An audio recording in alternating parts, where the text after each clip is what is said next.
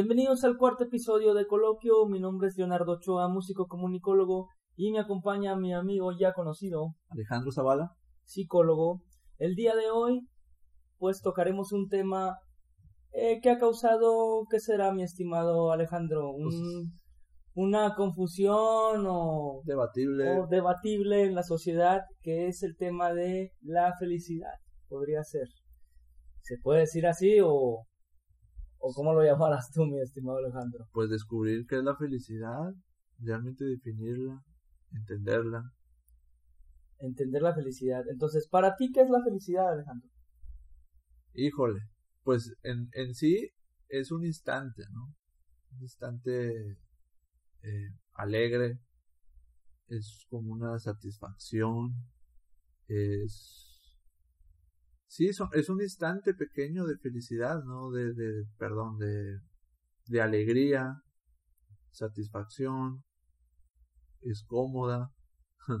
Sí, puede ser cómoda. de hecho, Decía, sí. no me acuerdo qué psicólogo, decía, lo pues que es difícil encontrar la felicidad porque se nos ha dicho que la felicidad es como que estar siempre sonriendo.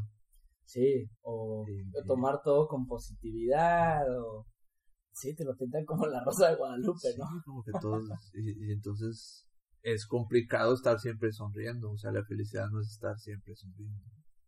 Así es, puede existir eh, una felicidad eh, contigo mismo.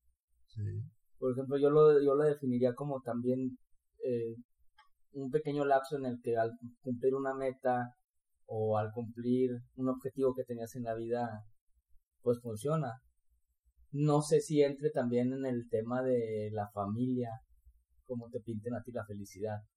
sí, luego, sí, porque luego aparte nos lo establecen como una obligación, o sea, tienes que estar feliz. O sea, si no eres feliz, estás mal. Claro, y ahí, y ahí en la familia es donde entra el tema este de los personajes que me estabas contando Sí. hace ya unos días atrás. De los tipos de personajes en el ambiente psicológico que uno se crea Ajá. dentro de la familia. Sí, en la familia tenemos personajes, se nos, se nos establecen personajes en la familia. Y a veces puede ser como tú eres el feliz de la casa, el alegre, y a veces no lo estoy, pero tengo que cumplir con este personaje y es una carga, ¿no? Eh, por ejemplo, mundialmente también, por ejemplo, ¿cuál es el personaje del mexicano mundialmente? Que el mexicano siempre es alegre y que hace bromas de todo. Hace ¿Podría bromas de ser? todo, sí. Y la verdad es que no. No. Pero, no. inclusive, Por- imagínate que estás en Europa, en España, y está en una, estás en una fiesta y eres el único mexicano. ¿Qué, qué obligación tienes? Animarla. Anima, y si tú eres un güey así, antisocial y, eh, tráete el mexicano, y güey, no, no, no, yo- pero tienes que, a lo mejor ellos también, ¿no? Como que en un área de trabajo, y si tú eres el único alemán, tendrías que ser el trabajador, y a lo mejor es un alemán bien huevón. Sí, o si yo soy japonés y estoy en una empresa mexicana, yo tengo que ser el inteligente, el Sí. chingón, el de las tecnologías. Pero bueno, sí nos establecen como que. Pero en la familia es así como que la alegre, pero. Vaya. Todavía es como. Volver a definir qué es la felicidad. O sea, qué. ¿Qué nos dicen que es la felicidad? ¿Qué es lo malo? O sea, ¿qué nos dice la sociedad que es la felicidad? que eso es este a la larga perjudicial, ¿no? Sí, Que te digan cómo debe ser la felicidad. Como cuando de niños nos bombardeaban con comerciales navideños, eh, los juguetes. ¿Cuántas veces no decimos nosotros, este, no manches, dicen que ese juguete está con madre, o sea, tengo que tener Tengo que, que todos tenerlo. tienen, porque voy a ser feliz teniéndolo. Santa Claus en el comercial se ve feliz. Y, y yo tengo, y, lo, y lo voy a pedir porque voy a ser feliz teniéndolo. Sí. A veces sí eres feliz teniéndolo. Sí, pero yo varias veces de esas, que yo llegué a pedir juguetes así cuando era niño, de que yo quiero este porque lo vi en la tele. Me llegaban a decepcionar ciertos juguetes. Ah, Decían, sí. no manches, no es lo que yo, lo que veías ahí, o sea. Por ejemplo, ¿Qué el- el- el- eras niño y te van a una fiesta en McDonald's y tenías que ser feliz. O sea, si tú estabas ahí agüitado en el, en el te decían, tú, oye, está enfermo este niño, ¿qué le pasa? No? A lo mejor tú no traes ganas. A lo mejor McDonald's no era tu lugar ¿no? favorito, pero, pero, te decían, oye, ya te llevé, no eres feliz, algo te pasa, algo tienes. pero ahí va empezando. Va empezando la... ¿Cómo te van imponiendo? Si tú tienes esto, tienes que ser feliz. Y eres adolescente, creo lo que me, me pasa mucho en consulta mí, que es de que hay chavos que tienen 16, 17 años y, y me dicen, oye, tengo 17 años y estoy un viernes en la casa sin plan y estoy triste porque yo debería estar en un antro, debería estar tomando, debería estar con amigos, debería, por entonces si, si a mi edad no estoy haciendo eso, estoy mal, yo tengo que hacer eso. ¿Y por qué?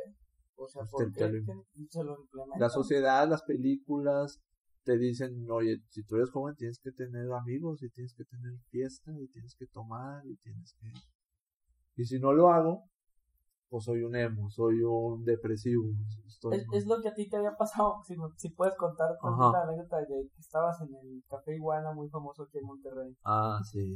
Te lo platiqué pensando- aquella vez, ¿va? Qué vergüenza. Pero No, no, no, yo, pero es- yo tendría Es el que... conflicto que, que, que se generan hoy en día. Los Sí, jóvenes. yo tenía, no me acuerdo, 17, porque en mi época uno tenía 17 o era menor de edad y entraba antros, no había, no había problema. Ah, Pues ahorita tampoco con las chavas. A las Sí. chavas sí como que es muy raro que les A mí pidan nunca me pidieron este, identificación. Pero bueno, yo tenía 17, estaba en el Café Iguanas, me acuerdo. Y acaba de conocer una chava guapa. Y estábamos cotorreando y, y yo no tomo. Entonces dije, a veces que yo no tomo. Y me dijo, ah, no. Me dijo, ahorita vengo, voy por una jarra. Y se fue. Y me quedé sentado en la barra, no se me va a olvidar. Y me puse a pensar, estaría muy feliz ahorita en mi casa, con tamarindos, jugando Grand Theft eh, estaría, yo no sé qué estoy haciendo aquí. Y mi otro yo me decía, pero ¿qué te pasa? Estás en el momento y lugar adecuado, estás, acabas de conocer una chava guapa. ¿Cómo te atreves a decir? Parecía hasta que me dio un sopapo en la cabeza yo mismo y me dijo, no, cállate, no digas eso. Y ya me la pasé ahí y al otro fin, como soy muy terco, dije, lo voy a hacer, ¿no? Y compré si- tamarindos, Si tenías razón mi otro yo. Sí, ¿no? vamos a ver si tengo razón. Y compré tamarindos, me, me compré un cocón y me puse a jugar Xbox. Y me la pasé muy bien toda la noche. Y yo dije, ya ves, esto, fui feliz. Y mi otro yo dijo, ¿cómo puedes ser tan feliz así? Eres un aburrido. ¿no? Tú no debes de estar encerrado en tu casa a tu edad jugando videojuegos. Y yo, pero yo fui feliz. Y el otro me decía, no, pero no es así. Y realmente había una culpa. ¿no? De repente me ponía a pensar, ¿por qué estoy haciendo esto? Yo debería estar con... Porque no lo impone. Claro. A tu edad no puedes estar Sí, encerrado. la sociedad, tus amigos te dicen, ah, qué aburrido, ¿cómo que no tomas? Pero es como, te digo, vas creciendo y aprendes que todo tiene su momento. Y tal vez tu momento de pedas y desmadre es a los 25, a los 23, a los 22, no necesariamente a los 17. O no me gusta. O no te gusta.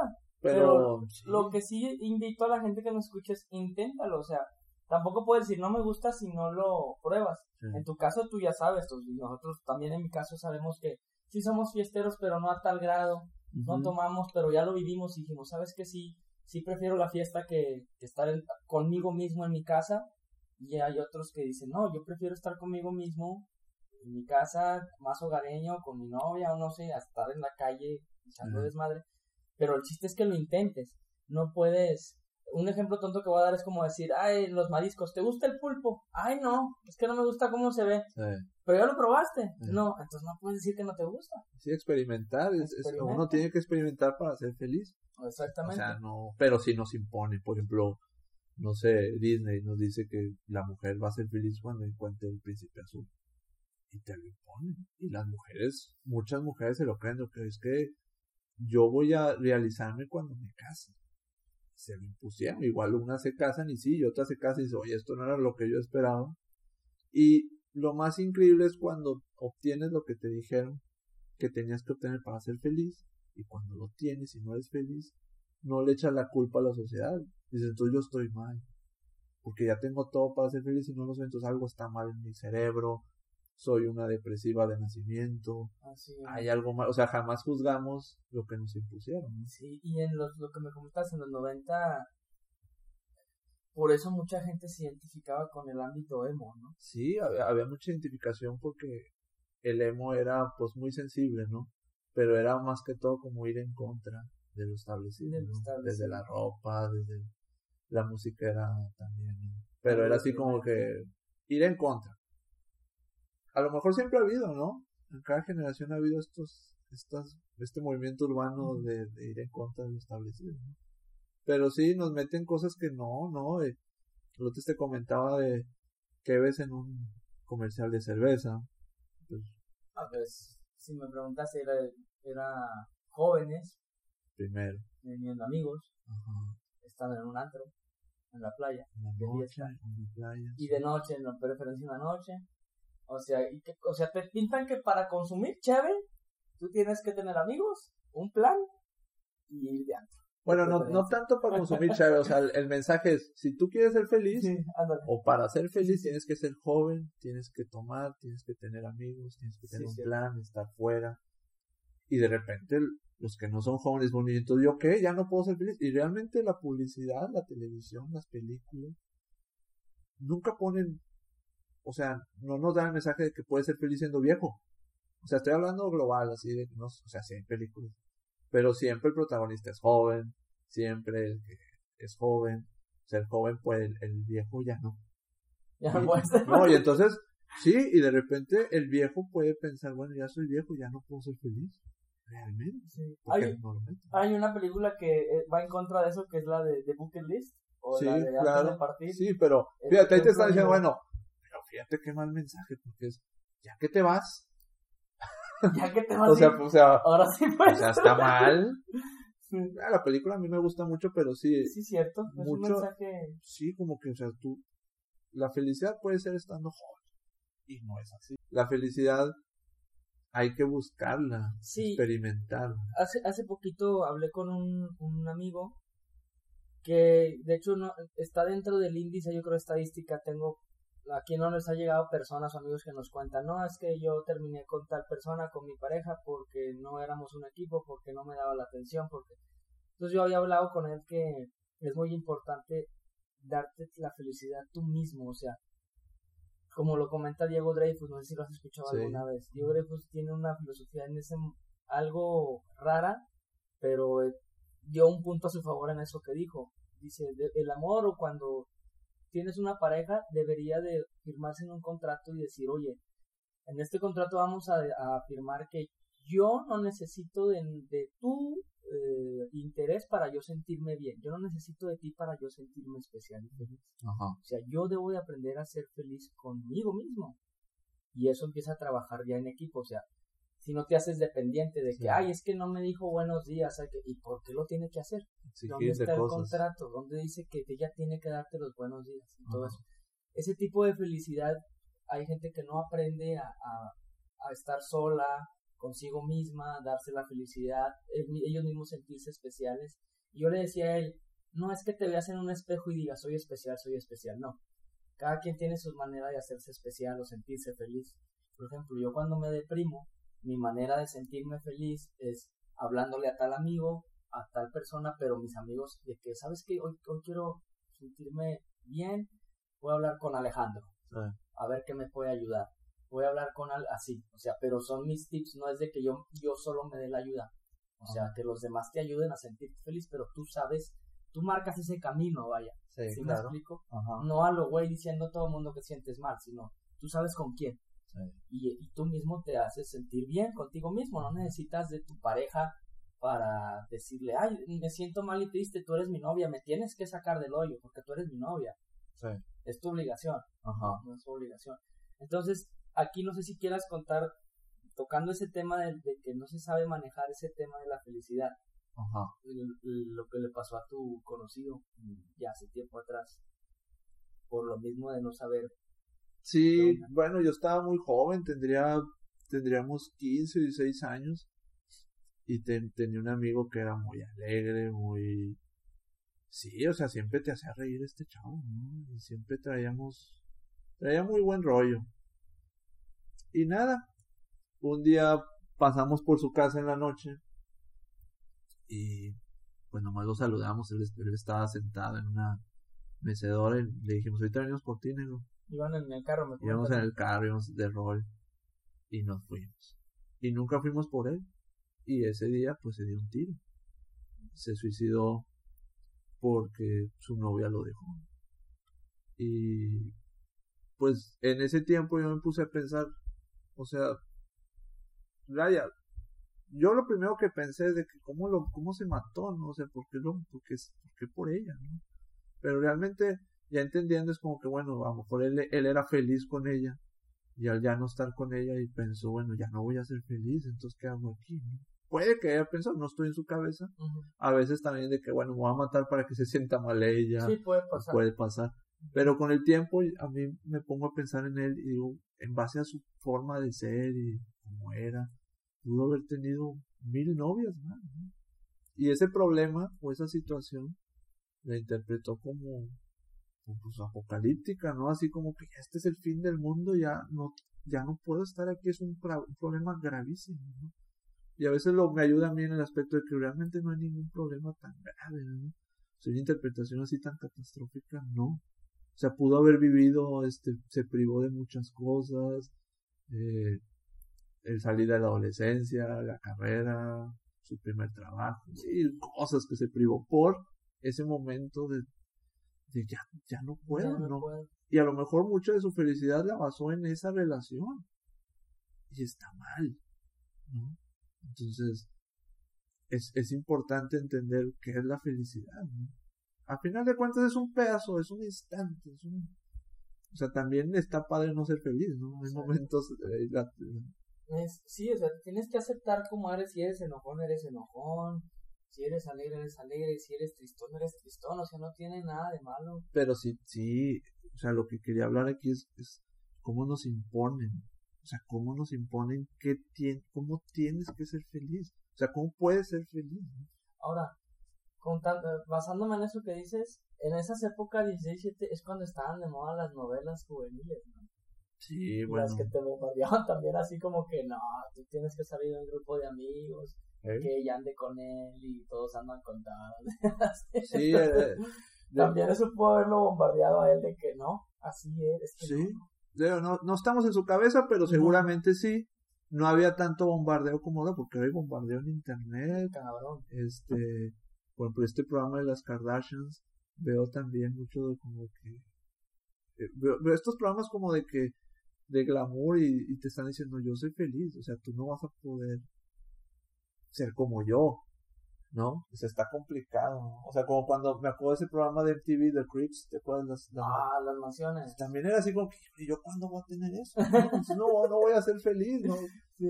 O sea, está cañón, ¿no? Y se basan en lo material. Y mucha gente hoy en día no lo ve así, que sí, se basan en lo material. Sí. En todo, de que hasta en cirugías plásticas. Yo no puedo estar feliz conmigo mismo si yo no tengo una cirugía plástica. Por ejemplo, me sorprende mucho, hablas con un niño de, no sé, seis años, seis, siete años. ¿Qué quiere ser? Youtuber. ¿Y qué entienden por ellos por youtuber? O sea, pueden entender, voy a ser famoso, voy a tener muchos seguidores y voy a ser feliz. Pero un niño a esa edad, yo no pensaba en la felicidad, yo no pensaba en un deseo de voy a obtener esto para hacer tal cosa. Y es lo que te proyectan en la vida del YouTube. Pero si te has fijado, si tienes algunos youtubers preferidos, muchos de los que conoces, llega un momento, a mí me da risa, no sé qué etapa es, pero a todos les ha pasado, a todos los youtubers, que llega un momento en el que suben un video depresivo de que ya no puedo, Ah, sí, me voy de YouTube un mes o dos. que ya no, porque esa es la, realidad.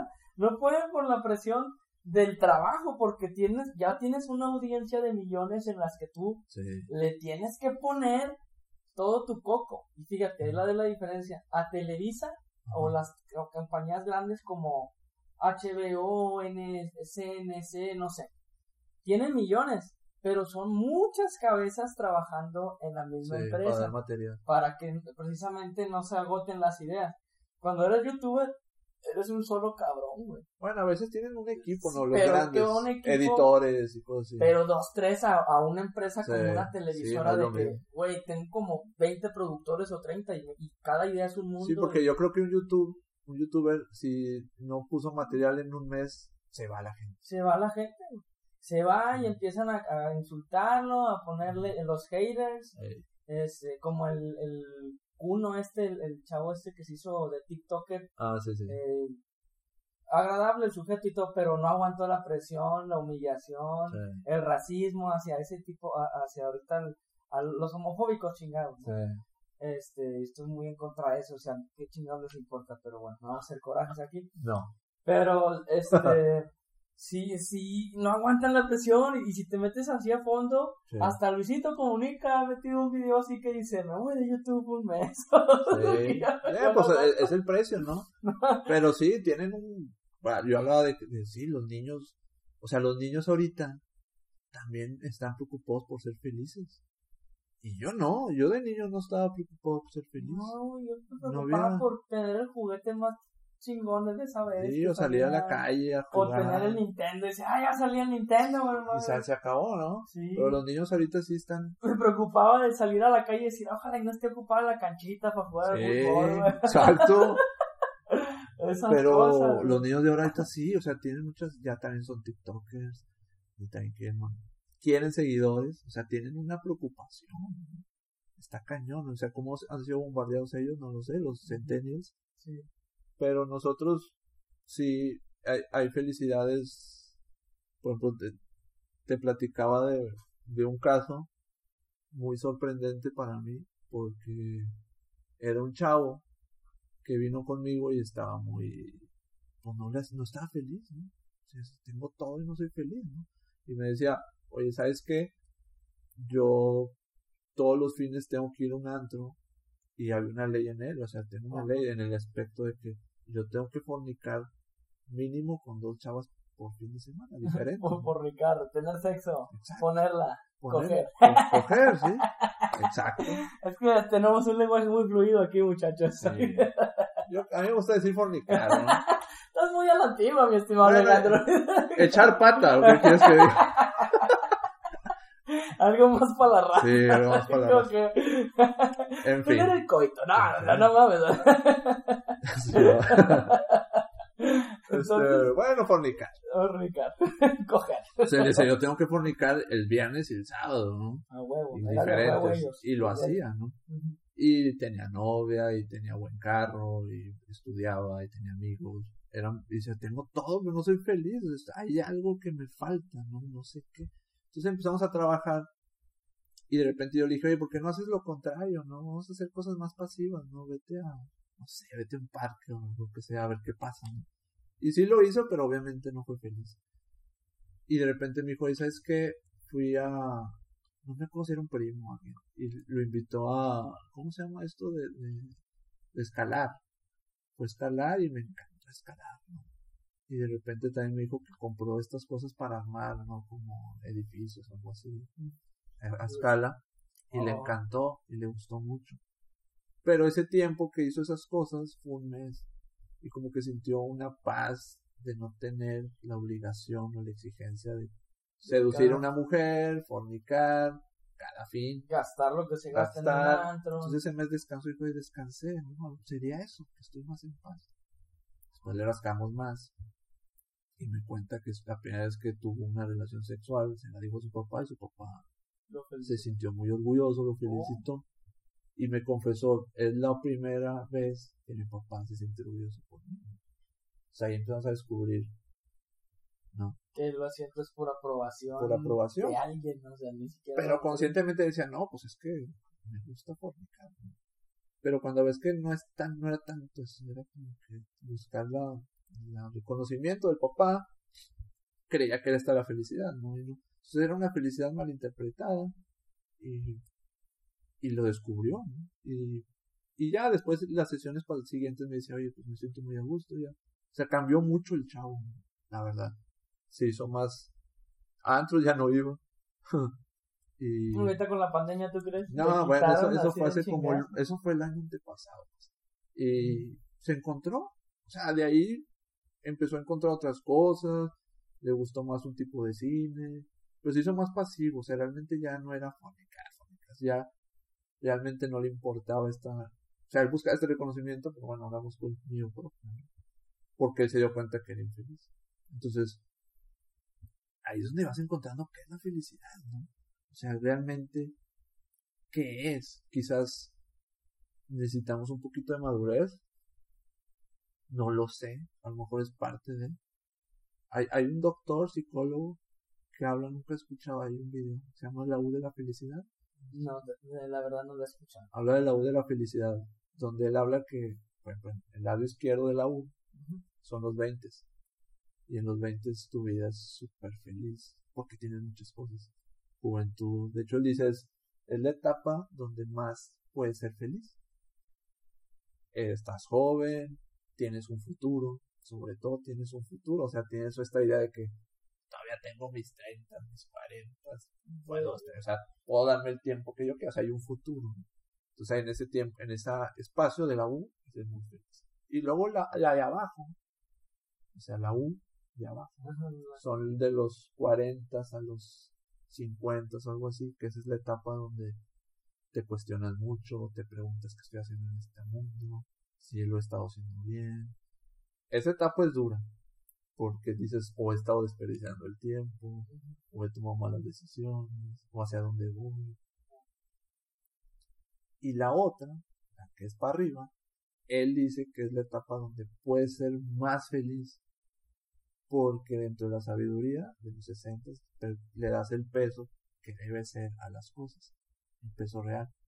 Ya vas a la cúspide de que, bueno, a lo mejor ya me voy, entonces ya no pides el tiempo. O sea, vivo el día, valoro lo que, valoro los momentos y ya no me pongo a preguntar, ya no quiero satisfacer a nadie, ya me enfoco en mí, si maduramos. Si no maduramos, vas a estar extrañando los 20 y te mueres. Entonces esta, esta etapa es la más, si la, si la entiendes, la de la U, abajo. No, la de, arriba. La de arriba. La que vuelve a subir, la de los 60 hasta que te vayas. Entonces ya no hay un futuro, es como que, bueno, tengo lo que tengo y lo voy a valorar y me enfoco más en lo que me hace feliz. En realidad, no, no, no me voy a enfocar en, en tener un gran trabajo para presumírselo a mi familia, no me enfoco en comprar el mejor carro para que mi vecino vea que, que me está yendo bien, o sea, ya no te importa. Entonces buscas una felicidad más real. Entonces esa es la U de la felicidad en, términos pequeñitos. Pero volvemos a, lo de ahorita, ¿no? Si, eh, por ejemplo, en Monterrey. Monterrey está muy cañón. O sea, en Monterrey, si tienes un carro viejo, estás mal. ¿No? O sea, si, si no tienes un proyecto bien, estás mal. O sea, ves, eh, ¿cuántos amigos que que nunca habías visto y lo primero que te preguntan, ¿en qué trabajas? Luego, luego. O sea, ¿qué ganas? Que decía John Lennon. No, no decía John Lennon, decía este, el, ¿cómo se llama el que hizo el guasón? Eh, Headler. Headler. Headler, Headler decía, ¿por qué la, la gente siempre te pregunta, ¿qué proyecto es? ¿Por qué no te preguntas, ¿eres feliz? Que esa sería la pregunta. O sea, pregúntame, mejor si soy feliz, no me preguntas qué empleo, qué empleo tengo, qué trabajo, qué estoy dedicando. Pregúntame, ¿eres feliz? Si yo soy feliz, estoy bien pero contestar, ¿eres feliz sinceramente? Exacto. Y fíjate que entre los, como dijiste, dentro de la duda de la felicidad, entre los 20, 20 y 30, dijiste. Sí. Este, ahí también nosotros nos ponemos máscaras, como lo que estábamos comentando de los tipos de desmadre. Sí. Yo, por ejemplo, me ponía la máscara del desmadroso, como me, me incliné hacia la música rock. Sí.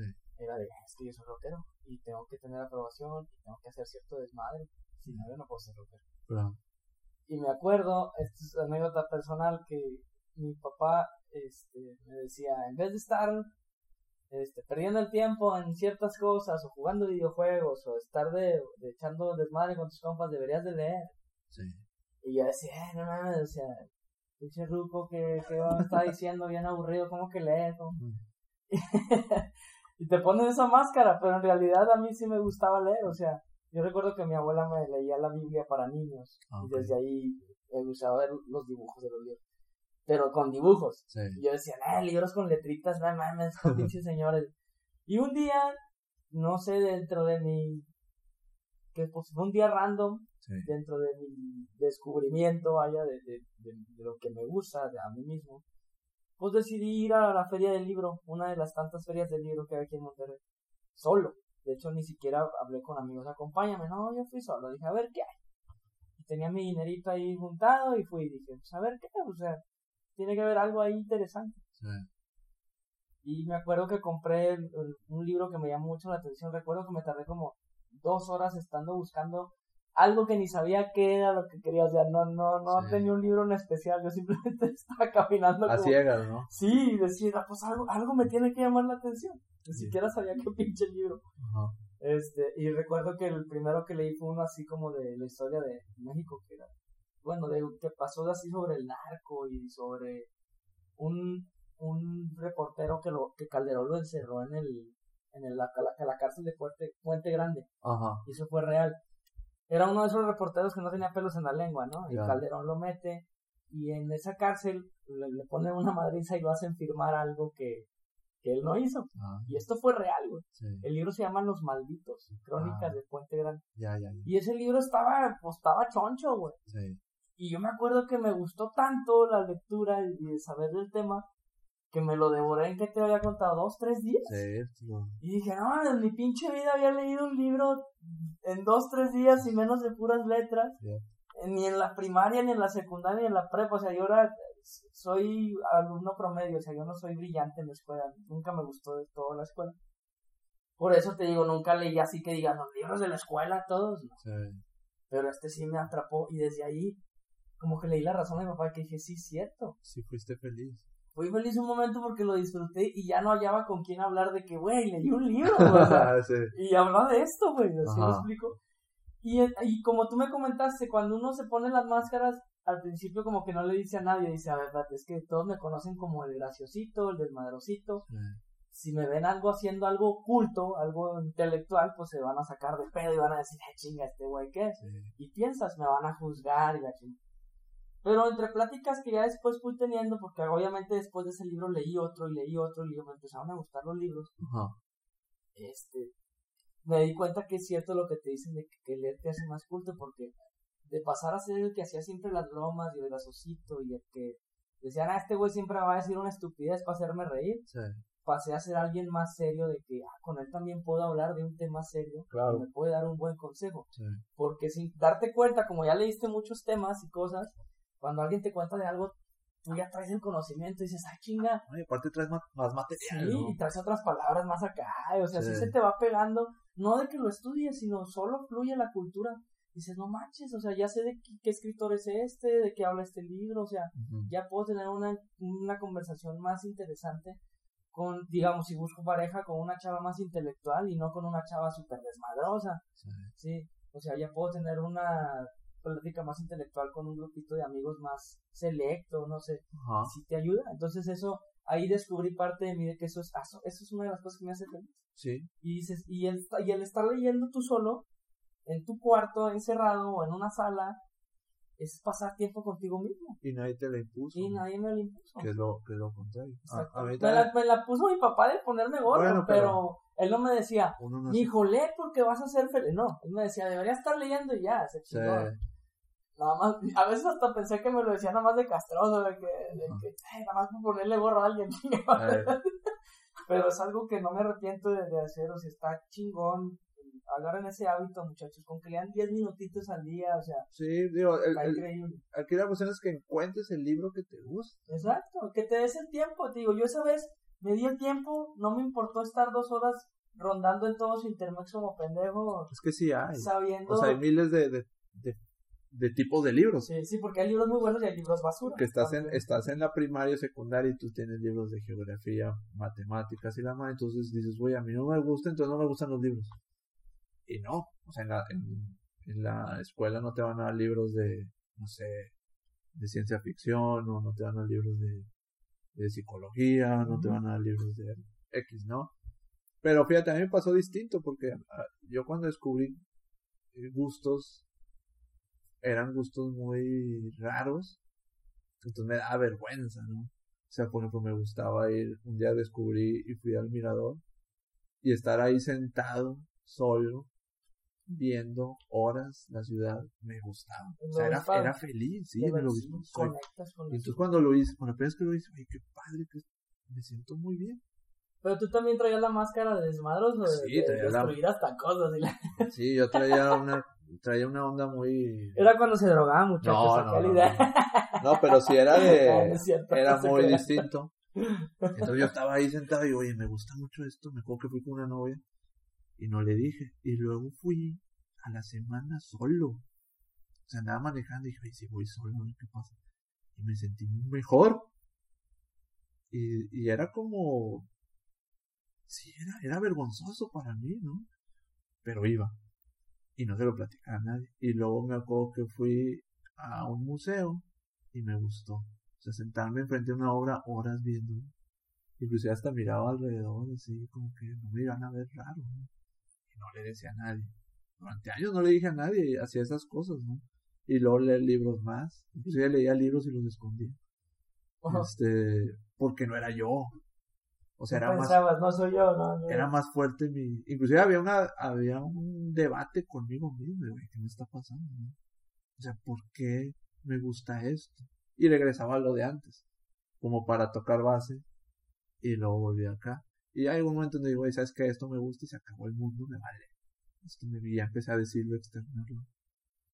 Pero me gusta. O por ejemplo, escribir, ¿sabes que me gusta escribir? Sí. Y entonces no le decía a nadie durante unos 8 o 9 años, todo lo que escribo está escondido. Oh, Y de repente ya dije, oye, ¿sabes qué? Si a mí me gusta, ¿cuál es el problema? Me vale, pero soy feliz. Y eso es descubrir, y, y aquí en terapia yo descub- hemos descubierto gustos con mis pacientes que nunca se hubiera imaginado. Entonces, está padre. Lo peligroso, o lo, no lo peligroso, lo, lo curioso es cuando, te voy a poner un ejemplo bien cañón. Dale, dale, dale, dale. Imagínate un paciente que me dice, oye, tuve una experiencia homosexual y me gustó y fui feliz, pero no puedo. ¿Por qué? Porque sería gay, porque cambiaría todo el concepto de mi vida, qué dirían mis papás, mis amigos, yo mismo me, me juzgaría. Entonces, no puedo. Pero estamos hablando que encontraste algo que te hizo feliz. Pero es más grande tu, Tu máscara o la o- máscara, sí. o tu- y, y he tenido pacientes, por ejemplo, una mujer que tuvo que reprimir un amor muy bonito. O sea, tenía una amiga y tenía un amor muy bonito, tuvieron un par de experiencias ahí lesbianas y no quisieron. Lo mismo decía, no sé. Y sería- inclusive ella misma decía, si fuéramos pareja, yo sé que sería muy feliz. Inclusive dentro de la fantasía me decía, si viviéramos las dos en Nueva York, sí lo haría. Sí, porque en Nueva York ¿Quién te conoce? quien me conoce y está bien, pero aquí en Monterrey todavía. Entonces fíjate, o sea, encontraste tu felicidad, pero no puedes por todo el entorno te está diciendo no puede ser eso. Por miedo al rechazo social. Es Sí, eso. y miedo al rechazo social y también, pues sí, miedo a, o sea, tengo un concepto de mí que tendría que tirarlo a la basura, pero ya encontré la felicidad. Entonces también tú dirás, ay, bueno, la felicidad es encontrarla y si la encontraste, qué padre. No, porque a veces la encuentras y tendrías que aceptarla, también aceptarla es muy difícil. ¿no? Yo soy, también tengo muchos chavitos que sus papás quieren que sea doctor. Mm. Y, pero yo quiero estudiar filosofía y letras. Y Pero de filosofía y letras no vas a ganar no bien. vas a ganar bien. Entonces, pero ya lo encontré, o sea, es muy complicado, o sea, tampoco no es una garantía encontrar la felicidad, ah, ya la encontraste, qué padre, no, ahora es asimílala, la vas a adoptar, la vas a cuidar, está cañón, o sea, no es tan fácil. ¿no? Por eso es muy fácil mejor agarrar la que nos impone. Ojalá y me guste lo que nos impone, ¿no? Y así ya no tengo que buscar más. Entonces, está cañón. Te ponía ejemplo Shrek, ¿te acuerdas? Mm. Él era muy feliz en su pantano, sin tener que convivir con nadie, súper a gusto cómo se hacía su comida, se bañaba en el fango, se echaba los- sus flatulencias como quisiera. Él, él podría haber decidido, yo soy muy feliz aquí, con inclusive se, se daba el lujo de esconderse para correr a los que querían casarlo, ¿te acuerdas? Como el, inicio, el intro de la Sí, película, ¿no? sí, sí. realmente tenía un trauma, te acuerdas, tenía un complejo donde él decía, yo soy como una cebolla, tengo muchas capas, realmente no soy Ándale. esto. Y luego ya cuando encontró la pareja, el amor, la madre, ya dijo, oye, realmente mi vida parecía que yo era feliz, pero a lo mejor no, yo podía ser mejor, más feliz, Exacto, sí, era la máscara que se puso. pero era un ogro. Entonces descubrí que te valga más si eres un ogro, tú. O sea, está chido, creo que nadie se ha fijado en esa, en esa metáfora de Shrek. No, hay películas infantiles muy buenas, con metáforas muy, muy buenas, pero que tienes que poner atención. Sí, pero las de Disney no, las viejas no. Ah, los anteriores, no, de Blancanieves, de Cenicienta. Siempre es el beso y ya. Me enamoré con el beso. Y se chingó. Y, la, y, la- y lo creen, el ¿eh? príncipe siempre trae el caballo blanco, ¿no? Si te besa y sientes algo en el estómago, ese es. Ese es. oye, ¿cómo? Sí. Y deja tú hace poquito, ya más moderna, el diario de la princesa. Ah, sí, De sí, que dice, no, y cuando te besan, si tu piel hace pum. Ese. Imagínate. Entonces, eh, felicidad está cañón. Por ejemplo, tú has encontrado la felicidad. Yo le he encontrado algo que hacía, por más enojado que esté, triste, deprimido, yo lo he encontrado en la música. En la música. O sea, es- es, Cabronamente. es, es automático. Es automático. Yo puedo tener un día fatal, güey. Pero, y me pasaba antes de la pandemia, tenía un día fatal, pero en la noche yo tenía que ir a trabajar a los bares. Pero llega un momento en el que estás haciendo tanto tu trabajo y tocando y ves el aplauso de la gente, cómo se prenden, cómo cantan contigo. Se te olvida totalmente, o sea, eres otra persona ahí. sí.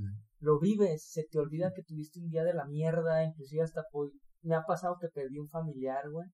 No pude ir al velorio porque tenía que trabajar, güey fui a trabajar, a tocar. No fui el único músico, a otro compañero le pasó igual, que falleció su hermano, güey. De, antes de la pandemia, o sea, de otra enfermedad. Sí. Y aún así se presentó a trabajar y, es tanta la felicidad que te da la música que se te llega a olvidar en ese instante que perdiste a alguien. Ya Sí. cuando bajas del escenario, ahora sí, si quieres, cáete en un mar de lágrimas y lo que quieras, pero yo creo que ese es un concepto que tengo de la felicidad muy puro porque sí se te olvida, o sea, te transportas a otro lado, mm, está súper, súper bien. O sea, es, es- yo creo que es lo más cercano a, al concepto de felicidad que yo tengo. Sí, pero no sé si en un podcast lo, lo, lo platiqué. ¿No te acuerdas de un paciente que tenía que era cirujano? No platiqué. No sé, no, refrescame la memoria y ya te iré diciendo. Sí, vino aquí conmigo un, un doctor cirujano y me dijo, oye, ¿sabes qué onda? Este, vengo porque no soy feliz. al, al grano. Sí. Buenas tardes. Sí, doctor. ya es como son los doctores, porque él me dijo, yo soy doctor, cirujano, me va muy bien. Entonces, me he sentido así. Entonces ya me hice los estudios pertinentes para ver si no estoy produciendo estos químicos de la felicidad, que a lo mejor no los estoy produciendo, entonces necesito un antidepresivo. Y sí, sí, sí estoy bien. Entonces por eso vengo. ¿no? Dije, bueno, pues trabajemos, ¿no? Y de repente me dijo, mira, soy dos cirujanos, estoy casado, tengo dos hijos, tengo una casa, mi esposa tiene carro, yo tengo carro, salimos de viaje tres veces al año, este, hago deporte en el club, eh, salgo con mis amigos a, divertirme, eh, mis hijos están muy bien, mi familia está muy bien, tengo una casa de campo, tengo todo y no soy feliz. ¿Qué está pasando conmigo? no? Total, empezamos a trabajar ya como a la tercera sesión se me ocurrió preguntarle, bueno, ¿y ¿cómo eras antes de ser doctor? Y me dijo, bueno, eh, me la pasaba muy bien en la prepa, este, siempre sabía que quería ser doctor. Y me dice, fíjate que en la prepa yo tocaba la guitarra con unos amigos y nos gustaba mucho. Y luego empecé a estudiar medicina, seguimos tocando y y empezaron las guardias. Y entonces ya no puedo tocar. Y dejé de tocar. Y le dije, oye, ¿por qué no tocas? Y me dijo, nada, ya no. O ya, ¿Por qué no? ya Sí. no. Y le dije, ¿qué tiene? Y pues ya ni sé dónde la tengo. Si La- sé, la guitarra, tocar la guitarra. Dije, sácala. Y... Pues comprate otra, tienes una casa de campo, Sí, güey. o sea, claro. ¿cuánto te puede costar una pinche guitarra? Estaba, estaba renuente hasta que dijo, bueno, No. ¿sabes qué? Sí lo voy a hacer. Y entonces sacó la guitarra. No es cierto. Pasaron dos semanas, dos sesiones. Hasta que me dijo, ¿sabes qué? Me encontré un amigo. Y empezamos a platicar. Y él tiene un bar. Y él también toca. ¿Por qué no te vienes y tocamos X? ¿Y qué? ¿Vas a hacerlo? "Pues No, sé. ¿Cómo es? "Pues ve". Total fue. Y tocó un jueves ahí con él. Pero fue- no fue una tocada. Fue así como... Ya sabes Entre ellos, así. entre ellos y se la pasó muy bien. A la siguiente semana me dijo, ¿sabes qué? Ya tocamos. O sea, ya bien. Y me la pasé muy bien. Me siento muy bien. Dije, bueno, síguelo haciendo. A la siguiente semana fue, y me dijo, ¿sabes qué? Ya. Estoy muy bien. Me siento muy bien. Ya quedé los jueves. Y me siento pleno. Y yo me sentí muy bien y a la vez muy mal porque perdí un buen paciente, un buen ingreso. Pero le dije, pero ahí está. pero ahí está. Y se fue. Y era eso. Había una felicidad que te la quitaste. Te la quitaste nada más por ser súper responsable. Y se fue, o sea, la abandonaste con un reforzamiento porque él me decía, es que yo sentía, porque de, de, de estudiante me fue muy bien, rápido puse mi consultorio, rápido hice mi especialización, rápido los ingresos fueron muy grandes, dije, esto es lo mío. O sea, realmente esto es lo mío, no hay nada más. O sea, ahí es donde se van escondiendo. Sí, va poniendo la mascarita, se va armando. La mascarita y la va tejiendo.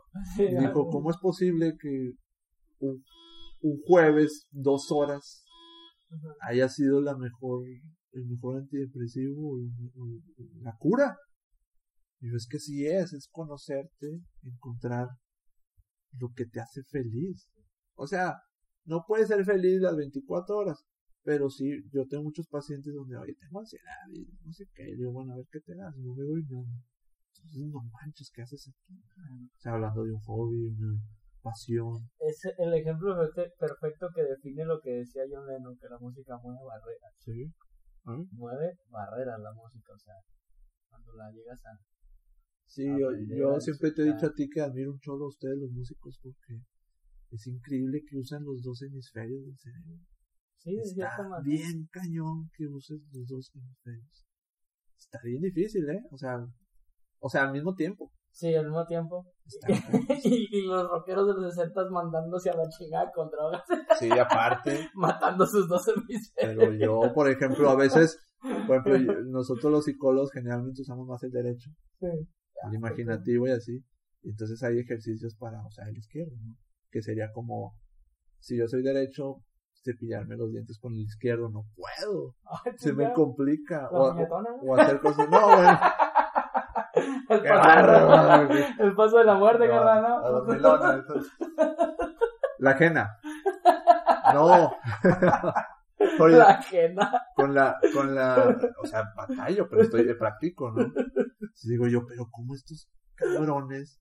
O sea, eso de, de tocar un piano y cantar está cañón. O tocar la guitarra y cantar. O ya me voy más lejos. Eddie Vedder también lo hace esto de está tocando, trae la armónica oh, y canta, está cañón. O sea, son tres. Sí, yo, yo por ejemplo a mí me siento orgulloso que me salga la canción de, de Piano Man de Bill con toda la armónica como la toca él. Y sí, sí me la peleé una semana en sacarla de decir, a ver, güey, aquí tengo que soplar la armónica y tocar esto y luego cuidado con no soplar de más porque se te va el aire y luego ya no puedes cantar.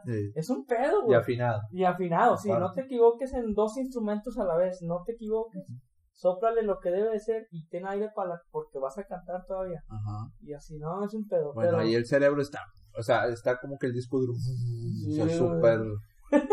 sobrecalienta. Sí, está, pero, pero hay una satisfacción cañón, ¿no? güey. Entonces, sí, encontrar esas cosillas y a veces la gente le da miedo, o sea, le da miedo en encontrar que mi felicidad puede ser tan, tan, tan opuesta a lo que yo creí, ¿no? Sí. No, y tengo una, un amigo que me está escuchando, Carlos, por si lo conoces. Sí. Él siempre me, veía tocar y decía, es que yo quiero aprender algo, bueno. Mm. Y agarró un, yo tenía ahí un, un ukulele y lo agarró Dijo, ¿qué aprender un ukulele? Y le dije, no mames, güey, pinche instrumento está lleno de estrógeno. Agárrate algo con... feminista de tu parte. Agárrate algo con más testosterona. y, y, y la otra vez cantó algo de Mon Laferte. de Julieta Venegas. no, este, el vato agarró, pero hace poquito, te digo, lo vi ayer, de hecho. Y se lo presté, dije, pues, enséñate, güey, o sea, en YouTube hay un chingo de tutoriales y cualquier duda yo te voy ayudando. Pero estaba bien, güey. O sea, él no tenía ni la menor. Los dedos bien. Ni la menor idea de cómo se tocaba la música. O sea, él no tenía el oído música. Ya, ya, ya. Y ayer que estuvimos ahí practicándolo, ya le salían los rasgueos y todo.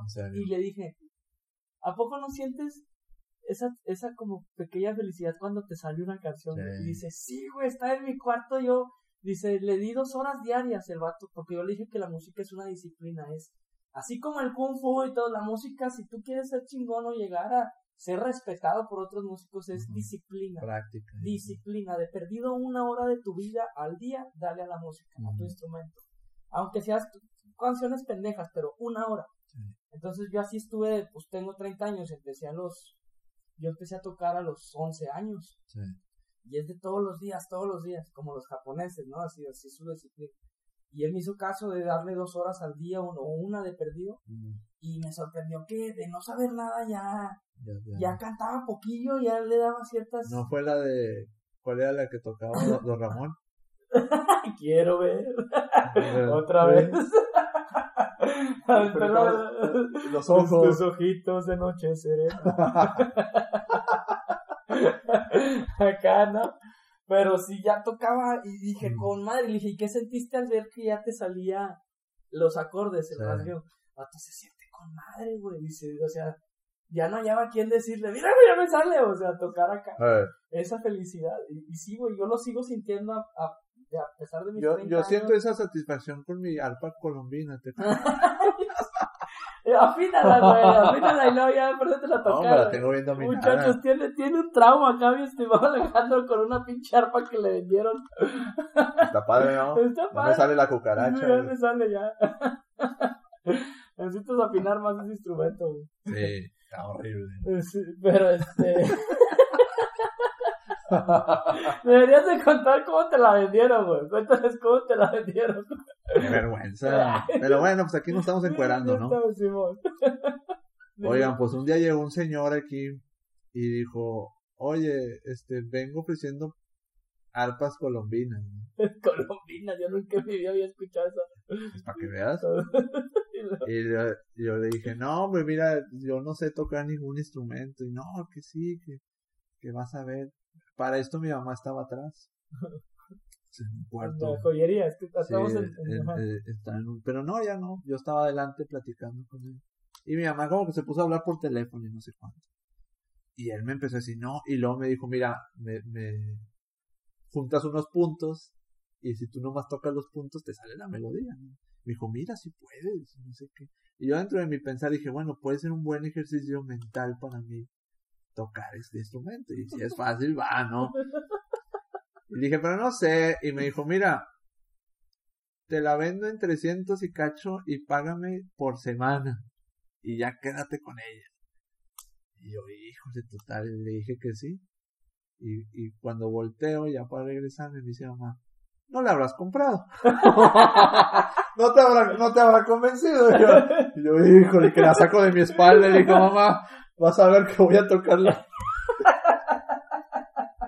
La voy a tocar mamalón. No, me la he tocado cuatro veces en mi vida. En Yo creo. vida. No tiene, pero adorna muy chido la Ah, sala. está muy bonita, Está ¿no? muy chingona. Este, pero sí es un buen ejercicio, no, es un trauma que tengo de que de que te- ya tengo que tocar, también, también quería el ukulele, te acuerdas que hasta me puse a investigar qué significa ukulele. Ah, sí, es que Alejandro no es normal, no es de que, ah, me gusta esto, no, él tiene que inventar desde cómo se inventó el pinche instrumento. Sí, Ukulele quiere decir pulga Tiene que buscar, sí, o sea, en hawaiano. de que si voy a tocar algo tengo que ver la raíz de por Sí, qué tengo que saberlo hacer. todo. Sí, no, pues Pero sí, y, y sabes que también es, es interesante, Los ukuleles pulga, perdón. no, el ukulele es, es el sonido de una pulga, es Ah. como en hawaiano se le dice así como que el brinco de la pulga. Por eso se le dice ukulele. No, este, hablando de felicidad, también encontrar qué tipo de amistad te da felicidad. ¿Mm? Y luego también qué tipo de relación te da felicidad. Porque de repente tú puedes decir, a mí me puede dar una felicidad una mujer buenísima. Ujú. Y ahí andas con la vieja bien buena. Y no te da felicidad, pero estás terco. Porque yo sé que Sí. tengo que estar con una vieja bien buena porque voy a ser feliz. Y de ahí, no, que no se te olvide la idea, pero de ahí el mentado TikTok o los memes que hemos visto de que se está grabando la chava bien guapa, dice, "Una chava ya no la tolero, no la aguanto, cae gorda, ni siquiera sé por qué ando con ella y lo, ah, ya me acordé. Qué mamá. Está haciendo unos hot cakes. en bikini, En ¿no? a toda ah, ya me acordé. Muchas, sí. O, o de repente la mujer que, este, no sé, me trata muy mal, pero es buen proveedor. Y Al revés, dice, el hombre me trata muy mal, pero es buen proveedor. La mujer. La mujer dice, bueno, me, trae- me trata muy mal este hombre, pero es proveedor, le va muy bien económicamente, entonces puede ser feliz ahí. Y no eres feliz. No. Y ojo, y ese caso me acaba de pasar hace poquito con, con una compañera del trabajo. No la vamos a quemar, obviamente, no voy a No. decir el nombre. Este, pero sí me comentó, tiene problemas ahorita con el marido, ya se andan divorciando ya hace un chorro, tienen un hijo y todo, y me contó, le dije, oye, ¿por qué no te divorcias ya? O sea, pues ya, eh, inclusive ya se fueron infieles en sus jetas. O sea, ya el marido le ha dicho que está saliendo con otra, ella también ya sale con otro. Ya en sus jetas así. Digo, güey, pues, divórciate, ¿qué haces ahí ya? O sea, tienes tu hijo y tienes un trabajo estable aquí, o sea, no, es que ahorita no tengo nada, le- no tengo nada y, y él tiene seguro. Fíjate. Entonces nada más te está aguantando. Bueno, no ha, de, ella- no ha de ser eso, ha de ser algo más, un contexto Sí, pero sí me lo dijo muy de que es que ahorita no tengo nada y pues él tiene seguro y yo estoy por el seguro. Imagínate. Y yo, no mames, güey, o sea. O, o, o, sí, o por ejemplo también pasa mucho que, no sé, una mujer ya, ya va rebasando los 35 y entonces ya no me casé, ya no voy a ser feliz. Ah, sí. Digo, no estoy diciendo todas, pero la mayoría sí piensan, no, o ya no me embaracé, no voy a ser feliz, no voy a ser hijo, no voy a, tener- no voy a ser madre, no voy a ser feliz. Son ideas que nos meten. O la de siempre. Si estás solo, no puedes ser feliz. Entonces no puedo estar solo. O sea, la soledad nos, han, nos la han metido como que la soledad es lo peor que te puede pasar en el mundo. Ah, sí, güey. Uy, no es eso. Entonces, No es cierto. pero mucha gente así de que no. Antes, lo que sea, pero sola no. Porque la soledad sí no la meten. Soledad equivale a tristeza. Y yo creo que la gente se exagera, así como exageran el sentimiento de felicidad cuando hablan de soledad.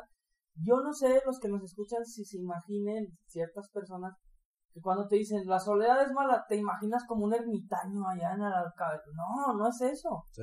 Eso es otro tipo de soledad que a la larga sí te puede joder, pero te aseguro que el ermitaño va a encontrar la manera de sentirse feliz en ese momento. Sí, ¿no? Entonces, no, el- la soledad no quiere decir que tú vas a estar como ermitaño encerrado todo el tiempo. No, soledad es eso, darte el lujo de decir, hoy es viernes, hoy al chile no quiero ver a nadie, quiero estar conmigo mismo, voy a ver películas, andar en calzones, pedir algo de comer, se chingó y ya. Sí. Y el otro fin vio a mis amigos, ¿cuál es el problema?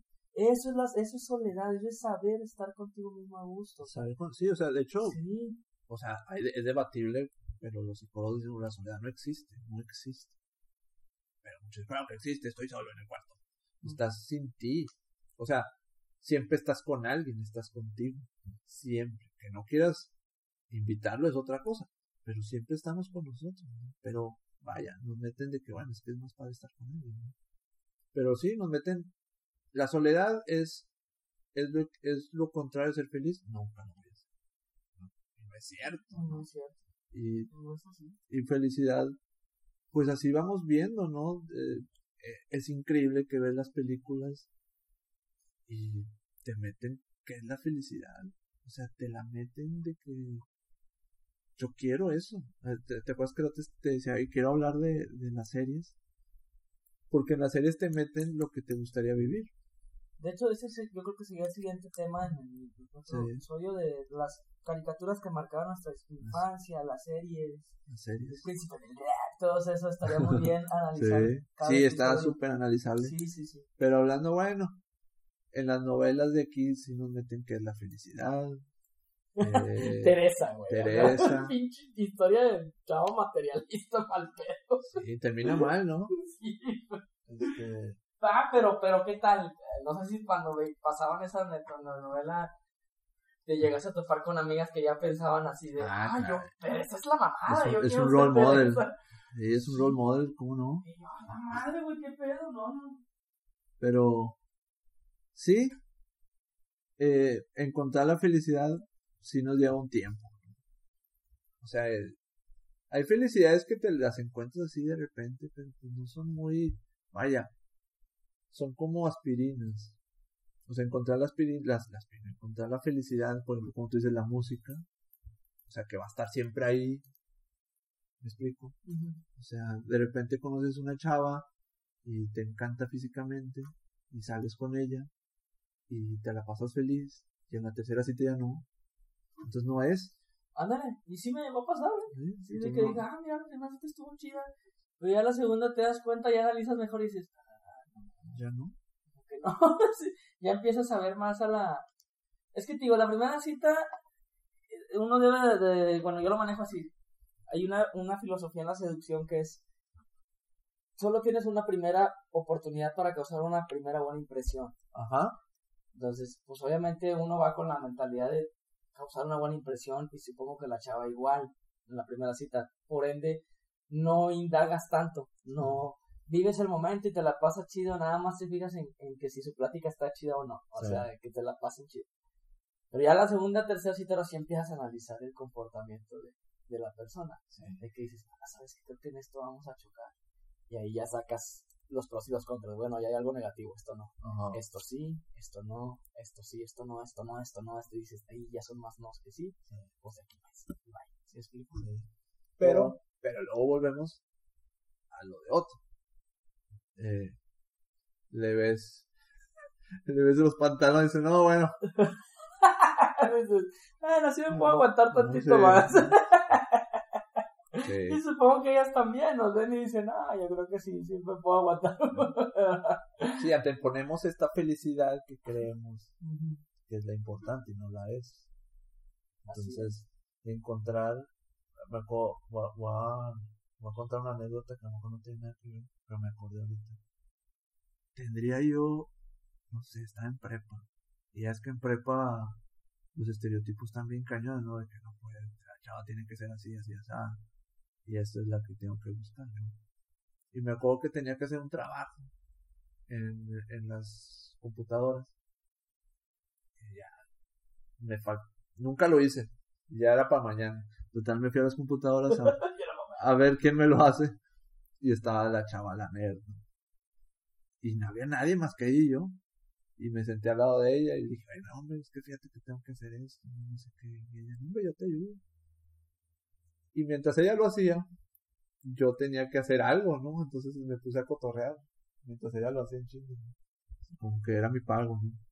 me puse a platicar con ella, pero había una, no se me olvidar, había algo que nos dividía, o sea, era como un, Cubículo. eran cubículos, Sí. pero era un plástico así Ajá. que nos, vaya, no, no la veía, Ah, y ella estaba, yo la, y nos pusimos a platicar y ella también contestaba, y, y la plática estaba fregona, o sea, me sentía súper a gusto, me sentía tan súper a gusto que no quería verla, ¿me ah, explico? porque si la veía a lo mejor sentía esto se va a derrumbar. Decías, De- porque- de- sí. Y entonces sí, ya sé, pero bueno, Pero bueno. esa persona ya no existe, yo, yo, ese yo, madre. ese yo ya no existe. No, me sentía con madre. Mientras me hacía la tarea, me sentía con madre. Bueno, aparte, Hijo de la chica. pero esto fue más allá porque terminó todo y ella vive, vivía cerca de mi casa. Oh, Entonces me dice, oye, pues ya vámonos y nos fuimos a pie. Bueno, aptando a pie, seguía yo no queriendo bien verla. Como los caballos. como los caballos, pero, pero a la vez la plática seguía. Y que sí, que no sé qué. Había una química de. Y ya la dejé en su casa y me fui. Y era guapita la chava. No, Ah, por eso pues, estoy diciéndote. Ah, o sea, si yo la veía, Tú decías, no, no, o sea, se tumbaba esta, esta fantasía. por el maldito estereotipo, Sí, ¿no? entonces, Ujú. pero la plática de cuenta que era la mujer de mi vida. Y ya la dejé en su casa y me fui. No le volví a hablar en mi vida. ¿no? Pero me acuerdo esa sensación de que, o sea, era más fuerte. Decía, decía, "Ay, es que si me ven con ella, Pero si hubiera estado con ella, amor, ahorita estaría casado. No, no. Ah, Ya ahorita, eh, o sea, ya consciente. Sí, Sí, o sea, tenía madre. todo. Pero entonces ni siquiera estaba en tu salón. No, bueno, es que en la prepa todos se conocían. Todos se conocían. Pero, De vista, de perdida. sí. Y aparte, pues, que no me iba a conocer. Ah. Cállate, chinga. Pero, Yo era don Alejandro. Sí, hombre. Pero no veía. ¿Me explico? Sí, no, no la veía, porque si la veía, adiós. Pero la plática, su Mm. intelecto, sus respuestas, su sentido del humor, todo. Sí. Ah, lo voy a buscar. si nos estás escuchando, estás pues, ¿cómo se llamaba? búscame como Alejandro Zavala en el Facebook. Este, sí, pero estaba, y, y volvemos a lo mismo, ¿cómo te afectan estas cosas que te dicen, oye, una, tú tendrías que estar con una chava así porque eso te va a hacer feliz? Entonces, y más ahora, más ahora con, con la tele, el internet, las series, ah, no sé, Es todo un caos ahorita en la sociedad, pero pues, precisamente por eso hacemos este tipo de pláticas para que la gente entre un poquito más en conciencia.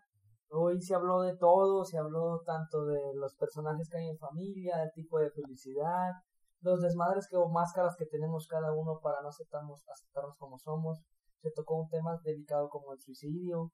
Este también eh, hay que hacer énfasis en eso de, que hablen con la gente cuando se sientan mal, no se aíslen. Como les comenté yo al principio del podcast, eh, no tienes que tú verte al espejo y decir, tú eres chingón, te sientes bien. No, tú marca tu camino hacia sentirte bien. Apóyate con los amigos que te tienes que apoyar. Háblalo, este, ríete, porque también a veces es bueno reírte de las desgracias. Como dijimos los estereotipos de México, de que Sí. nos toman como que siempre bromeamos. Sí, somos personas que, que bromeamos mucho, pero enojados también somos unos hijos de la Sí, chingada. muy la bravos. Sí, mexicanos somos muy bravos. Pero aprovechen eso, de- o sea, tenemos el don de, de ser mexicanos y saber reírnos de nuestras desgracias, hasta de la más fea. sí, hasta la, la, Sí. la de ahorita, Sí, y yo me acuerdo que, eh, este, voy a contar la anécdota de un, amigo hace poquito, hace unos años atrás, falleció el hermano de un amigo, este amigo también mío, tenía 18 años, era chavito, le ganó el cáncer, ¿no? Pero me acuerdo que esta familia era tan bromista y tan, y aparte eh, son cristianos, entonces llevaban muy, como que llevaban muy maduramente la pérdida de algún familiar. Y recuerdo que estábamos ya en el velorio y estaban bajando el, el cuerpo, ¿no? Y nos, nos pasaron a dar el último adiós a, a caja abierta, ¿no? Sí. Y nos acercamos lo que es mi amigo, que era su hermano, mi amigo, yo y su hermana, ¿no? Estábamos así viéndolo ya para el último adiós. Y en eso la hermana hace un pinche chiste bien negro, pero dices, no manches, México, ¿no? O sea, Ajá. se le queda viendo así, se llamaba Alex en paz descanse y dice, ay Alex, siempre te nos adelantabas en todo. y yo de que, Sí, guagua. Sí, guau. Y entonces todos se rieron ahí en ese rato y yo de que, ah, güey, no me quiero reír, pero pues, maldita sea México. Se haber reído él, ¿no? sí, sí, se rió, creo. Se rieron todos y todo y ya le dieron el último adiós, pero ese es el ejemplo de que hasta en los peores momentos Sí, el mexicano el mexicano tiene sus pros y sus contras la, la, el, el personaje mexicano, porque va, quiero que seas muy sincero, si tú eres un güey de recursos humanos y si llegan dos güeyes con el mismo currículum, pero uno es mexicano y uno es alemán, ¿a cuál contratas? Al, sí, al alemán, cagando. Son bien mamones en ese aspecto. Sí. Y a lo mejor yo no, pero fíjate, nosotros los recursos humanos, cuando, porque yo trabajé en recursos humanos, Sí. tenemos aparte un supervisor que es el que te da luz verde. O sea, tú le mandas a todos acá entrevistas Sí. y pasan el filtro contigo. Dices, bueno, estuvo chida la entrevista, Ajá. pero todavía te falta la segunda entrevista con el mero mero. Sí. Y ese es el que te hizo. A lo mejor yo me moría de ganas por el mexicano de que, oye, este vato, siento que hasta nos vamos a llevar chingón, siente a trabajar aquí con nosotros. Pero todavía falta el otro filtro y ahí es donde te jode el, el. Sí. No, dame el alemán porque el alemán así. O, pero lo positivo es de que en el extranjero es bien sabido que el mexicano se recibe, o sea, cae bien. Sí. Entonces está padre. En Estados Unidos no va. No. Pero, pero, Ay, la pinche madre. pero fíjate lo delicado, Leonardo, de esto que estamos hablando, de la felicidad. Te voy a decir, ya con esto terminar. Nos imponen cosas, ¿va? Entonces, tú tienes que ser eh, bonito cuerpo, delgado, trabajador, sociable, inteligente, tienes que, este, tienes que tener muchas cosas, Sí, cualidades. cualidades, muchas cosas, cosas que no debes de tener, pero te lo ponen. Siempre lo pongo mucho con los jóvenes, ¿no? Los jóvenes, en- entre los jóvenes hay muchas exigencias entre ellos, ¿no? Sí, sobre todo la, imagínate las mujeres, no puedes ser, tienes que ser delgada, tienes que ser- son exigencias tontas, superficiales que nos, nos meten. Si no las cumples, sufres. Sufren ellos. Y algunos, no todos, un porcentaje, sufren tanto que entran en depresión. Y si entran en depresión, es horrible. o sea, tiene consecuencias muy feas. Estoy hablando que fíjate que la raíz de muchas de estas depresiones es por estas cosas tan tontas. Entonces es muy delicado y tratar de entender a, los, o sea, tus hijos, sobrinos, lo que sea. O sea, si de repente uno es raro, está sufriendo el raro. Hay unos que tienen una personalidad muy fuerte, donde a mí me vale madre el mundo. Pero hay otros que sí están sufriendo. Y luego entran en este círculo vicioso de el obeso come más, ¿no? O el, el que el anoréxico no merezco nada y no come nada, por eso el comida es amor. Pero estas cosas de la televisión lo puedes ver que, ay, sí, la mercadotecnia, pero joden. O sea, muchos suicidios es por eso. Porque no puedo, no tengo lo que me estás diciendo que debo de tener. Y mejor me mato. Muchas cosas. Eh, y entonces no. Es, por eso es tan delicado entender la felicidad. La felicidad es relativa de cada quien. Pero en, la, en nuestra práctica, todos pensamos que ya sé cómo ser feliz. Y te diré que, no sé, un 80% de la gente no sabe. No sabe, mejor la compro. ¿No? Pero ser feliz es, es descubrir, experimentar, descubrir. Y así, y no me acuerdo qué autor decía eso, no importa si no la encuentras, pero busca. O sea, el, proceso de buscar, ¿no? Porque hay gente que, o sea, puede que no la encuentres, ¿eh? Pero si la estás buscando, ¿Me explico? Entonces, hay gente que no la busca. Hay gente que dice, ya, es esto lo que me dijeron. Como decíamos hace poco, ¿no? De que, bueno, ya, este, el script que te dan es, eh, nace, juega, ten amigos, fornica, ten tu novia, ten tu esposa, cásate, ten hijos, ten nietos, mátate. Bueno, bueno ya, da, dámelo, dame ese script, allá no pensar. Y eso hace mucha gente. No. O sea, también Dios te da libre albedrío. Quizás ese es el, el acertijo, ¿no? O sea, ¿por qué nos da libre albedrío? mejor para que encuentres. O sea, si tú encuentras la felicidad, va a ser real. Si te la dan, no. Entonces Dios nos pudo, pudo haber dicho Dios, bueno, si, y si se los doy, o sea, si les doy la felicidad ya establecida, mejor. A lo mejor él pensó dentro de su sabiduría, no, no la van a disfrutar mejor les voy a dar el libre albedrío. Y si tú la encuentras, la voz. Si te la dan, no. Entonces, por ahí va, pues eso está padre. Está padre el tema. Está padre, sí, entender un poquito la. ¿Crees que ahí entra la frase que me dijiste de hay que tener lo que tienes que hacer para poder. Ah, es que hablamos, sí. O sea, para, para hacer lo que uno tiene que hacer, no, para hacer lo que uno quiere hacer, primero hay que hacer lo que tienes que hacer. Un ejemplo muy sencillo sería como yo te puedo decir ahorita, yo ahorita puedo agarrar un Uber y me voy al aeropuerto y agarro un vuelo a Cancún y me puedo ir a Cancún y me puedo ir al mejor hotel de Cancún, bueno, al mejor, pero me puedo ir a un buen hotel y me estoy ahí una semana, puedo hacerlo, o sea, puedo. Pero estando yo en Cancún, creo que la primera noche diría, híjole, lo que usé el avión era para el pago de aquel proveedor.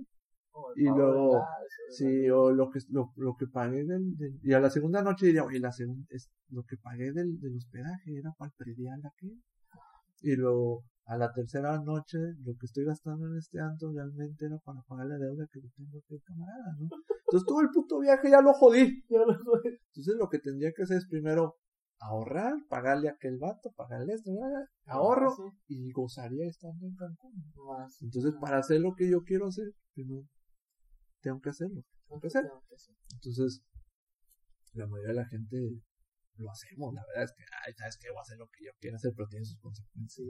Y nos jode, y luego tú dices, ¿por qué soy infeliz? Si busqué lo que me hace feliz. Porque primero tenías que haber hecho esto, ¿no?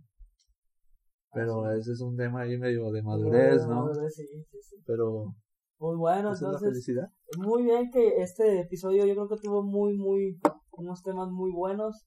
Analícenlo en casa, escúchenlo, sean conscientes, eh, apréndanse a querer a sí mismos, disfruten su soledad y pues ya de mi parte sería todo. ¿Algo más que agregar, mi estimado Alejandro? Como, como decía Joel Sampaio Primaco, tengan la bondad de ser felices. tengan la bondad de ser felices, decía Sampaio. Muy bueno, sería todo, mis estimados. Espero que hayan disfrutado el episodio. Y recuerden que si este no les gustó, el que sigue va, a estar mucho mejor. Mucho mejor. Hasta luego.